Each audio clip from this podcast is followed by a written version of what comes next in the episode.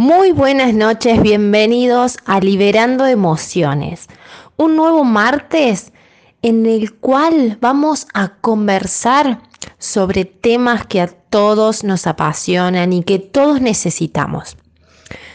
Este espacio, como siempre les comento, es un espacio de introspección, es un espacio en el cual nos venimos a reencontrar con nosotros nos venimos a mirar, a mirar diferente, porque es una manera diferente de mirarnos, a potenciar todas nuestras cualidades y por sobre todo a buscar desarrollar nuestro máximo potencial. Esta es la idea de estos martes, de estas charlas, de estas conversaciones, en donde siempre está el lema de dejarles actividades, que ustedes se lleven puesto el contenido. Y hoy me gustaría hablar de la voluntad. Claro, es un tema que está frecuentemente en, nosotros. Una vez leí una frase que, que decía algo así como que no es que nacemos con o sin voluntad, como si viniésemos fallados o no de fábrica. La fuerza de voluntad se construye. Entonces, ¿qué implica esto? Que la puedo desarrollar, que la puedo potenciar. Porque muchas veces escucho esto, no, bueno, pero a mí me falta voluntad. Yo no puedo lograr constancia porque no tengo voluntad. Yo no puedo hacer un cambio porque no tengo voluntad. No sé si, si en algún momento a ustedes les pasa. A mí me ha pasado y todo el tiempo es una conversación que está presente en todas mis sesiones. Entonces, bajo este lema de que la fuerza de voluntad se construye, se desarrolla, muchos me preguntan, bueno, pero ¿y cómo? ¿Cómo se desarrolla? ¿Cómo hago? Y el tema crucial acá es hacer lo que no nos gusta. Sí, aunque suene raro. Porque hacer lo que nos gusta, hacer lo que sabemos, es fácil. Ahora, hacer algo que no estamos acostumbrados, que no nos gusta o que nunca hicimos, eso hace que yo desarrolle mi fuerza de voluntad. Ahora también un tema importante que me pareció súper importante es que un curso de milagros dice que necesitamos encontrar todas las barreras interiores que construimos contra el amor, que construimos para que el amor no crezca, para que el amor no, no avance. Y uno de los objetivos de ese curso es como ayudar precisamente a eso.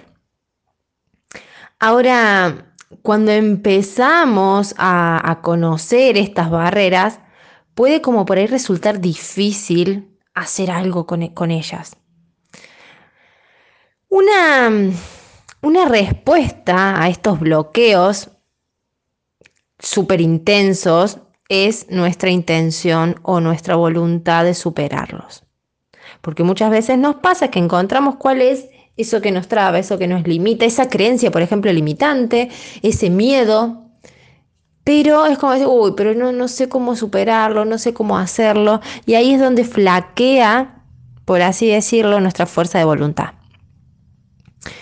Entonces, he aquí la necesidad de desarrollar nuestra voluntad como un paso para traer más amor a nuestra vida.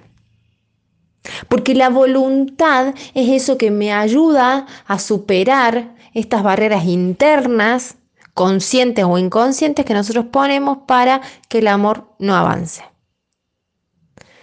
Puede ser consciente porque, qué sé yo, en algún momento alguien me lastimó, entonces yo no quiero sufrir más, por ejemplo, muchas veces me dicen eso y puede ser súper inconsciente, en el cual nosotros decimos, no entiendo qué pasa. No entiendo por qué no puedo, no sé, por ejemplo, eh, establecer una relación eh, de pareja estable. Porque muchas veces tenemos barreras inconscientes que no nos dejan avanzar. Ahora, de nuevo, ¿qué es esta voluntad? Porque la voluntad no es eso que, que, decimos o eso que se impone, ¿sí? Eso que decir, bueno, voy a hacer esto a toda costa. Eso no es voluntad. Roberto Asacchioli dice, dice así, les voy a leer una definición. La verdadera función de la voluntad no es actuar en contra de los impulsos de la personalidad para forzar el logro de los propios propósitos. La voluntad tiene una función directiva y regulatoria. Equilibra y utiliza constructivamente todas las otras actividades y energías del ser humano sin reprimir ninguna de ellas. Fíjense qué importante esto, que no es a la fuerza, que no es reprimiendo algo. Entonces, el acto de voluntad es como la capacidad de hacer una elección, una decisión libre y deliberada, después de ponerla en práctica de manera efectiva. Es como un acto de, de voluntad que tiene como finalidad facilitar la acción. Ahora necesitamos voluntad para poner en marcha, para poner en movimiento todos los recursos personales que tenemos para iniciar un cambio, una transformación. Por ende, como les dije al principio, necesitamos la voluntad para traer más amor a nuestra vida. Muchas veces nos pasa, me pasa, y esto se los he comentado en varias ocasiones, que pregunto, generalmente en las primeras sesiones les hago esta pregunta. Así que es tan simple pero tan poderosa, tomen nota y empiecen a cuestionarse y a preguntarse, ¿qué es el amor para ustedes? Sí, así de simple, ¿qué es el amor? Ahora, no es una pregunta tan fácil de responder para muchos de nosotros. Entonces, cuando nosotros empezamos a plantearnos, a cuestionarnos qué es el amor, empezamos a ver qué paradigmas o cómo lo vemos, ¿sí? ¿Cómo vemos el amor? Quizá hay algunas personas que me dicen, no, bueno, el amor es hacer algo por alguien. Y digo, perfecto, está genial, eso es parte del amor, ahora no lo es todo. Porque si yo miro o digo que el amor es hacer algo para otro, yo quedo afuera. Otros me dicen, no, bueno, el amor el amor te hace sufrir, el amor eh, es algo que, que todavía no conozco. Entonces digo, primero planteémonos que vemos cuál es nuestra mirada acerca del amor. Para luego, en base a esta mirada, poder determinar, establecer cuáles son esas barreras que me autoimpongo o que traigo arraigadas que no me dejan conectar con, el amor puro, con el amor de unión, con el amor de apertura, con el amor que nos genera vulnerabilidad. Y recuerden que la vulnerabilidad no tiene nada que ver con debilidad. La vulnerabilidad se conecta más con el poder personal. Entonces, cuando empezamos a identificar estas barreras que nos separan de ese amor puro, de ese amor eh, sin limitaciones, podemos empezar a trabajar la voluntad. ¿Sí? como esos recursos propios que ponemos en marcha para poder accionar y no quedarnos estancados y no sentirnos frustrados. Entonces me gustaría esto, que ustedes empiecen a cuestionar qué es el amor, cuáles son las barreras internas que ustedes creen que tienen hacia el amor, para empezar a poder gestionar esa voluntad de subir a la ruta que los conecte con eso que quieren. Ahora bien, más allá de todo esto, me gustaría empezar a, comentarles, a regalarles, porque hay algunas formas puras y algunas formas distorsionadas de la voluntad, para que no se confundan en el camino, para que no crean que están eh, aumentando su fuerza de voluntad cuando no es así. Así que, quédense prendido a la radio, ya volvemos con más información y con cómo aumentar o potenciar nuestra fuerza de voluntad. Aquí estamos de regreso y espero que tengan a mano hoja y lápiz para anotar, porque como siempre nos vamos a autoevaluar, nos vamos a seguir conociendo acerca de cuáles son las formas que cada uno de nosotros tenemos para poner en práctica la voluntad y ver si esas formas son funcionales o no a mis objetivos. porque puede que esas formas no sean del todo funcional, ¿sí? Porque mm, la voluntad se puede experimentar o manifestar de muchas maneras. Algunas pueden considerarse, por así decirlo, puras, mientras que otras son deformadas. ¿Por qué? Por nuestras necesidades, por nuestros deseos o por nuestra experiencia. Entonces ahora me gustaría que entre todos analicemos estas formas puras o estas distorsionadas de, de la voluntad. Y les sugiero, les recomiendo que hagan una lista, una lista de las formas puras de la voluntad y una lista de las distorsiones de la voluntad. Y que al lado identifiquen, como siempre hacemos del 1 al 5, siendo 1 jamás experimento esta cualidad y 5 siempre la experimento, siendo 2 rara vez experimento, 3 a veces, 4 es y con frecuencia lo hago y 5 es siempre, recuerden. Esa lo vamos a evaluar de esa manera. Ahora tomen nota, tomen nota de las formas puras de la voluntad. Una de las formas puras de la voluntad es la certeza e iniciativa.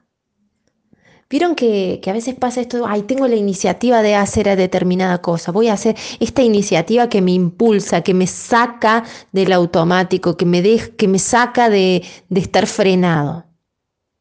Otra, otra forma pura de la voluntad es la concentración o enfoque. Y esta me parece clave. Este es un eje clave en todo proceso de autoconocimiento. Estar concentrados y enfocados. Estar concentrado y enfocado significa estar presentes, saber qué quiero.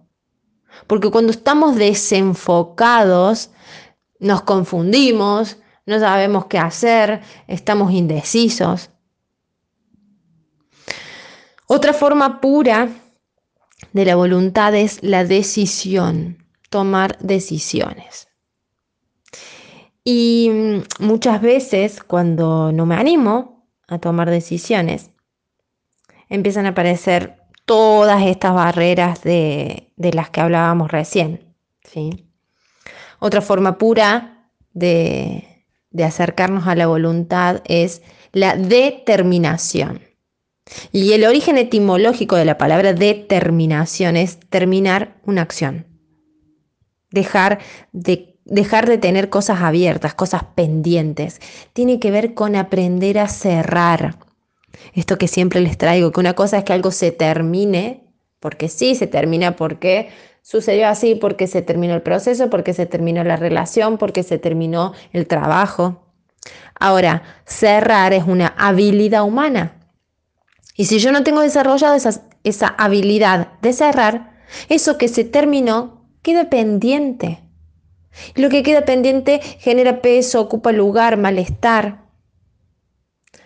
Entonces, esta forma de determinación es aprender a terminar la acción, a dejar de tener cosas inconclusas. Otra forma pura de, de la voluntad es la disciplina. Y esto es clave. La disciplina es clave para lograr voluntad. Ahora, ojo que la disciplina no tiene que ver con la rutina, esta aburrida. La disciplina tiene que ver con tener claro qué quiero. Porque muchas personas me dicen, no, lo que pasa es que a mí la rutina no me gusta. Cuando algo se torna rutinario me aburro. Ok, lo rutinario aburrido no tiene que ver con la disciplina, la disciplina tiene que ver con el orden, con saber que voy hacia ese lugar voy a hacer todo lo que esté a mi alcance para poder lograrlo. Otra forma pura de, la voluntad es la energía. Este, así como, no sé, poder dinámico, eh, entusiasta, que a veces nos conecta. Otra es el orden, y el orden es clave. ¿sí?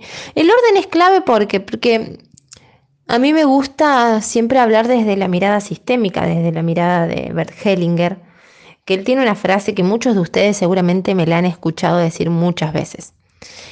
Hellinger dice, primero viene el orden, después viene el amor. ¿Esto qué significa?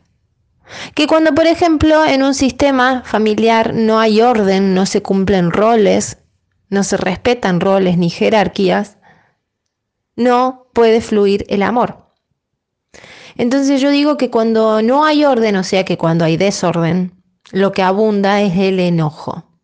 Y piensen si les pasa eso, para poder evaluar este orden del 1 al 5. Recuerden, 1 era jamás, 2 rara vez, 3 a veces, sí. 4 es con frecuencia y 5 es siempre. Otra forma pura de, de la voluntad es la perseverancia o tenacidad. Miren qué clave que es esto de ser perseverante. Y a veces la perseverancia tiene que ver con tener claro cuál es el propósito, el para qué. Cuando tenemos claro el para qué, quizá es más simple ser perseverante. Otra cualidad, y me parece súper importante, una forma pura de la voluntad, es la tolerancia o la paciencia. La paciencia es el arte de la paz. A veces necesitamos tener paciencia o tolerancia con nosotros y entender que tenemos determinados procesos, tenemos determinados tiempos y que no pasa nada que estamos aprendiendo. Ahora, ¿cuáles son estas formas distorsionadas de la voluntad? Les voy a dar algunas para que ustedes evalúen a ver si se identifican con alguna. Una es la agresión o la violencia. Sí, recuerden esto que yo les planteaba en el primer bloque, este concepto de voluntad que, que no tiene que ver con imponer. Porque cuando yo quiero imponer, entro en esto de la agresión, de ser violento, de contestar mal, de, no sé, de enojarme, ir, de irme y dar un portazo, ¿sí? Otra forma distorsionada de la voluntad es buscar el poder. Esto de que yo frecuentemente lo llamo una guerra de poder, cuando quiero tener la razón en todo, cuando quiero que se hagan las cosas a mi manera. Otra forma distorsionada de la voluntad es eh, sentirme desamparado, sentirme impotente, que no puedo, que no me ayudan. Otra forma distorsionada de la voluntad es la ira o el resentimiento. ¿Se acuerdan cuando yo recién les hablaba del orden, que es una forma pura? y lo contrario del orden es el desorden y el desorden me lleva al enojo. El enojo acumulado genera ira, resentimiento. Resentimiento es volver a sentir resentimiento, volver a sentir otra vez eso. Otra forma distorsionada, y esta es muy frecuente, es la manipulación. Muchas veces no nos damos cuenta porque no lo hacemos a propósito, no lo hacemos queriendo, pero terminamos manipulando la situación, las personas. Otra forma distorsionada de la voluntad es la resistencia. ¿Cuántas veces nos resistimos a algo? Porque nos da miedo, porque nunca lo hicimos, porque no sabemos qué hacer. Otra forma distorsionada es la rigidez. Siempre digo que cuando algo es rígido, para que se produzca un cambio, se tiene que romper. Otra que también es súper, súper, súper frecuente es el temor de perder el control. Esa es una forma distorsionada de la voluntad.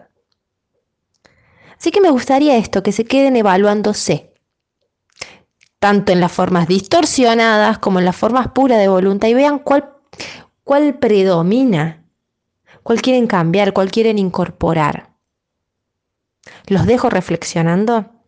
Ya regresamos. Quédense escuchando muy buena música. Y en este bloque me gustaría darle protagonismo a un tema que creo que es clave y creo que todos, absolutamente todos de nosotros nos sucede, que es la resistencia, ¿sí? La resistencia personal no es lo mismo que un simple desacuerdo o diferencia de opinión. Son cosas distintas.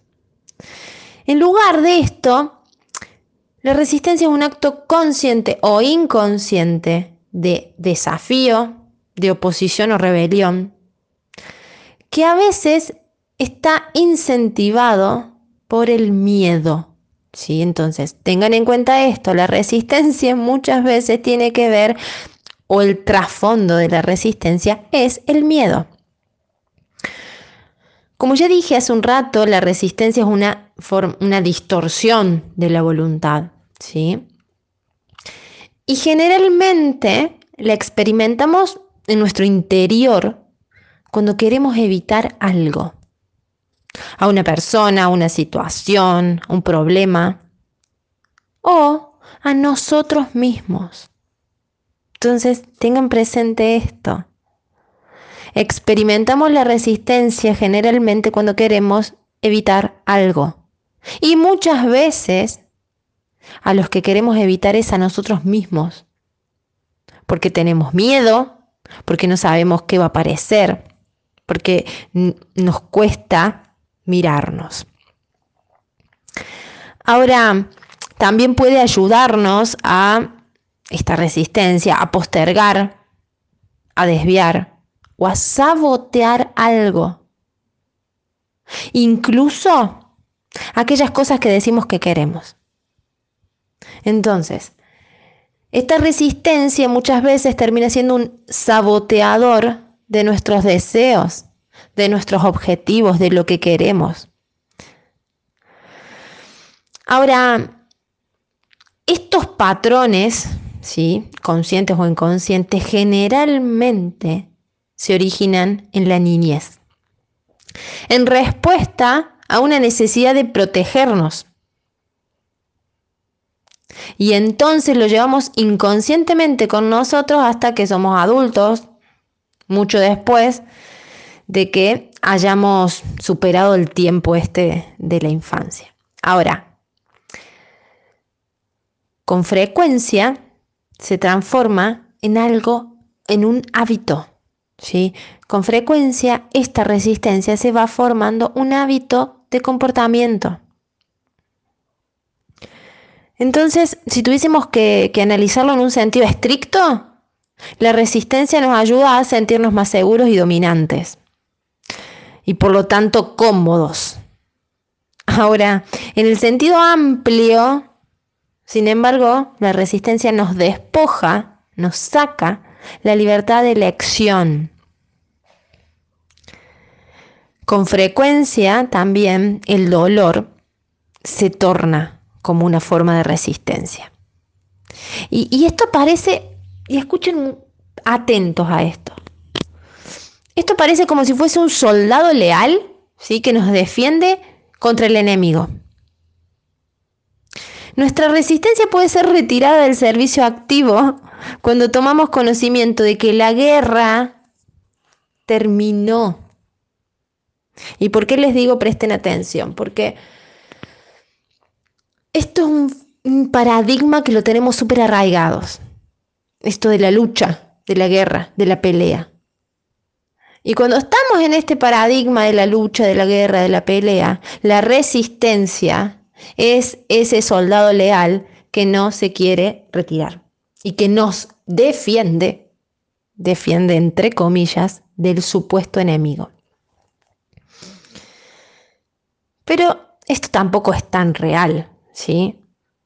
Ahora, quiero comentarles que algunas formas ¿sí? diferentes de que adopta la resistencia, para que se identifiquen de nuevo, que se identifiquen a ver cuáles de estas tienen presentes.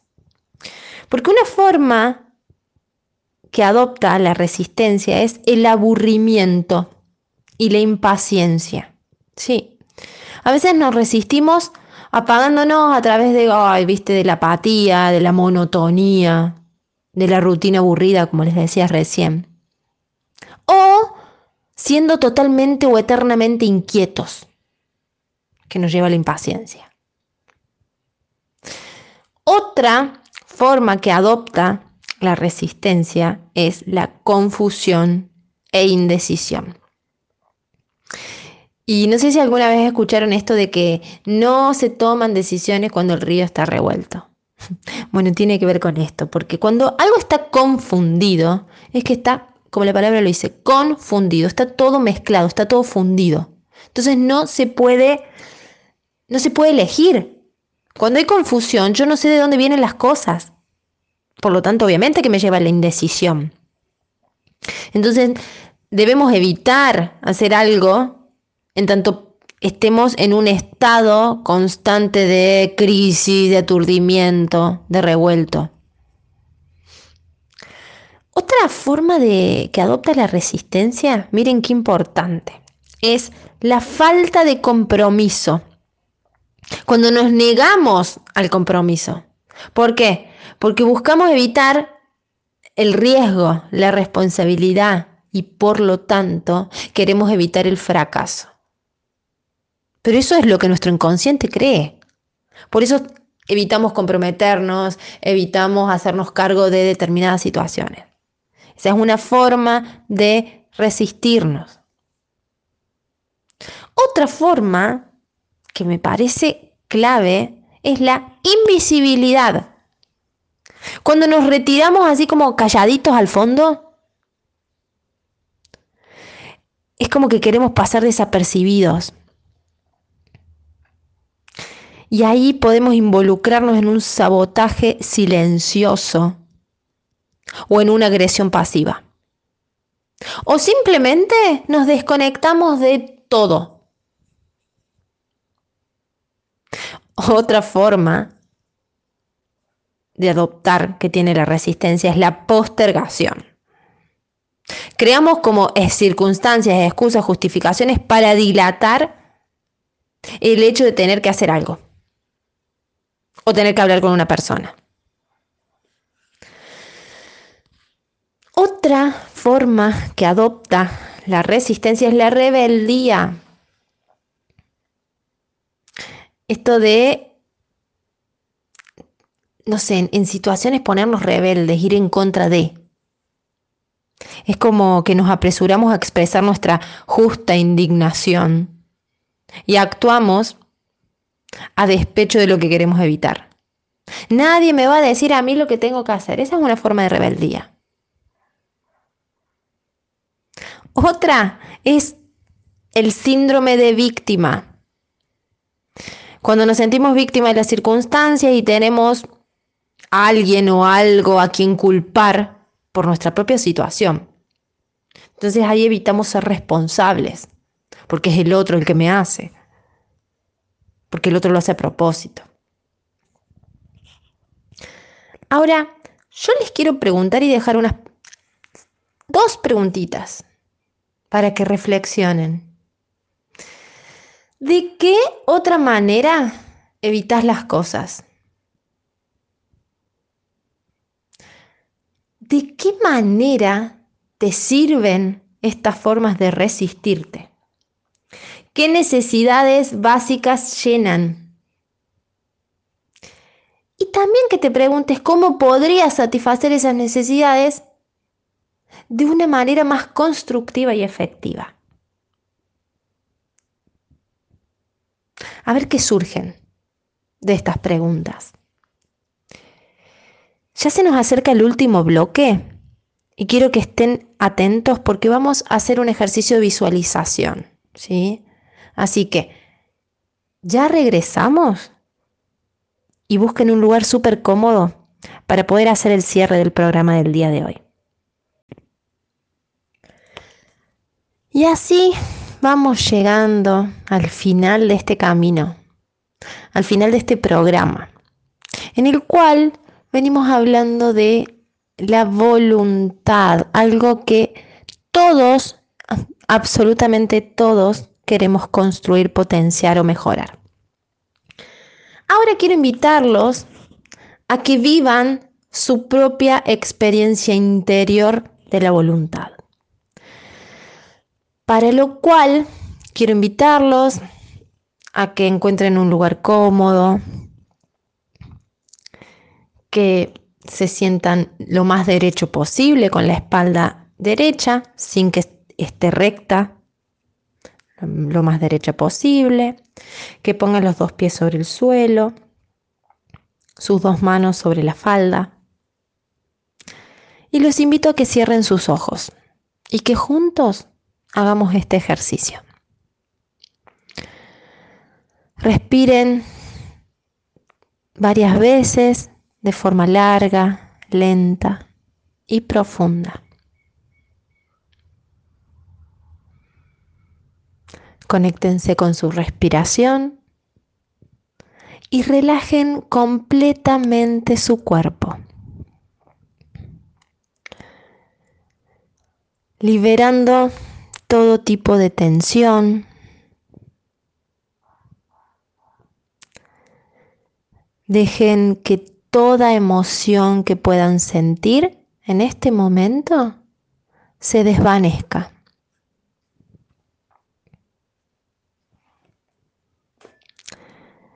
Hagan lo mismo con los pensamientos.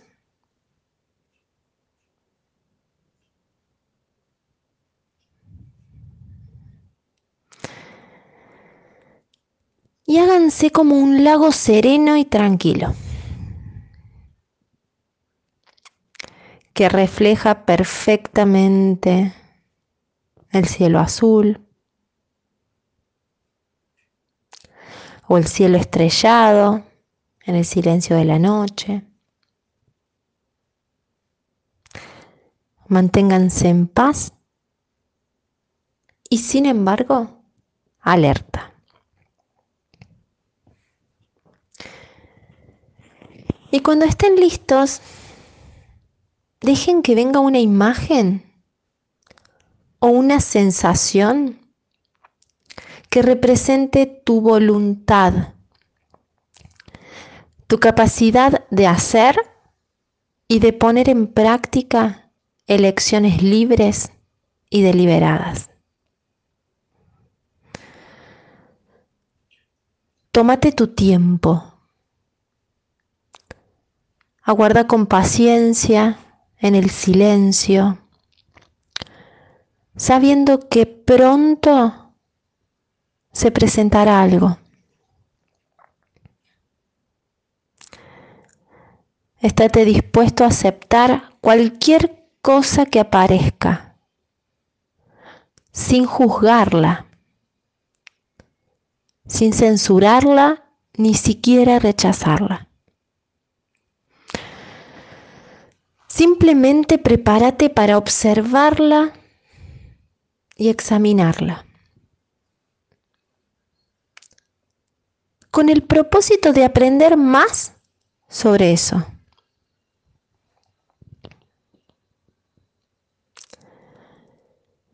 Cuando comiences a sentir algo, permitite que se torne más vivido. Fíjate qué tamaño tiene, qué forma tiene, si esa voluntad de adoptar una forma, cómo sería de qué color, qué tamaño, qué textura.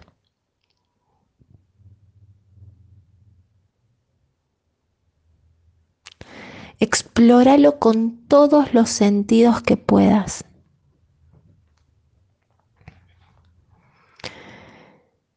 Y encontrá esa cualidad más importante ¿Qué te sugiere esto? ¿Qué es lo que lo destaca?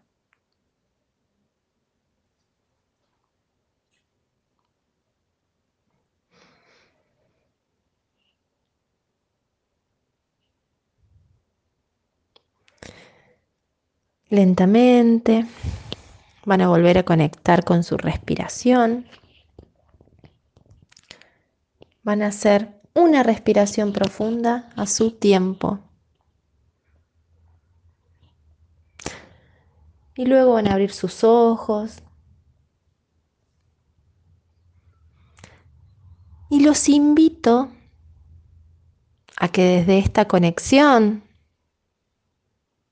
puedan dibujar o expresar eso que vieron, esa imagen, esa cualidad. Y si no se les ocurrió nada, tengan presente la pregunta y empiecen a dibujar en forma libre y espontánea, dejando que eso se presente.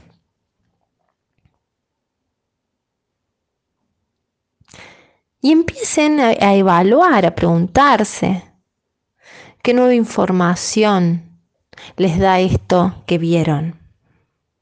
Qué nueva información o conocimiento les da esa cualidad que observaron.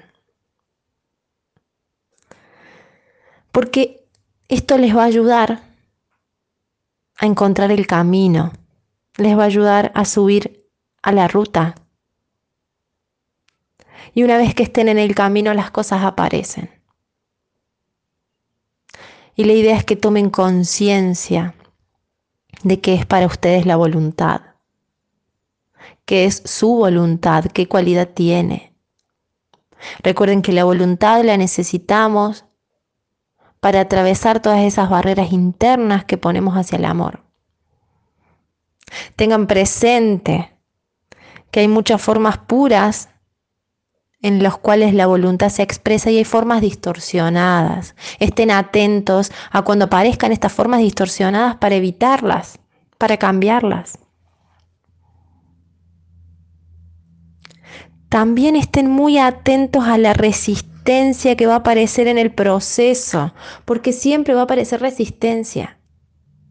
Y fíjense cuál es la forma que adopta esa resistencia, si es el aburrimiento, si es la impaciencia, la confusión, la falta de compromiso, la invisibilidad, la postergación, si es la rebeldía, ponerse en lugar de víctima. ¿Cuál es? Empiecen a limpiar su camino, porque la fuerza de voluntad, como les dije al principio, se construye y depende pura y exclusivamente de ustedes.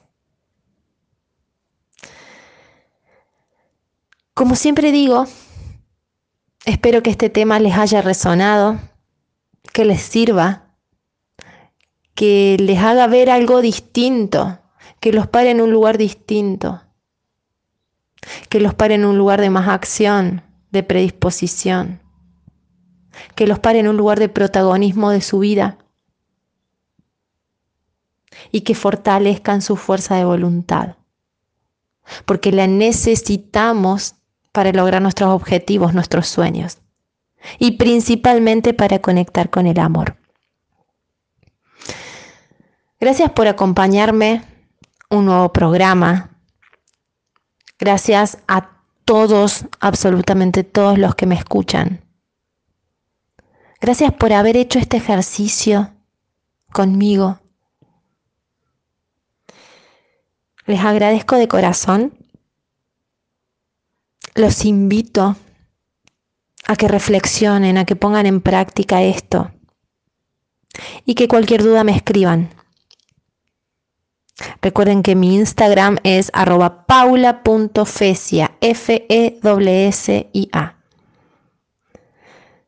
Gracias, que tengan una hermosa noche.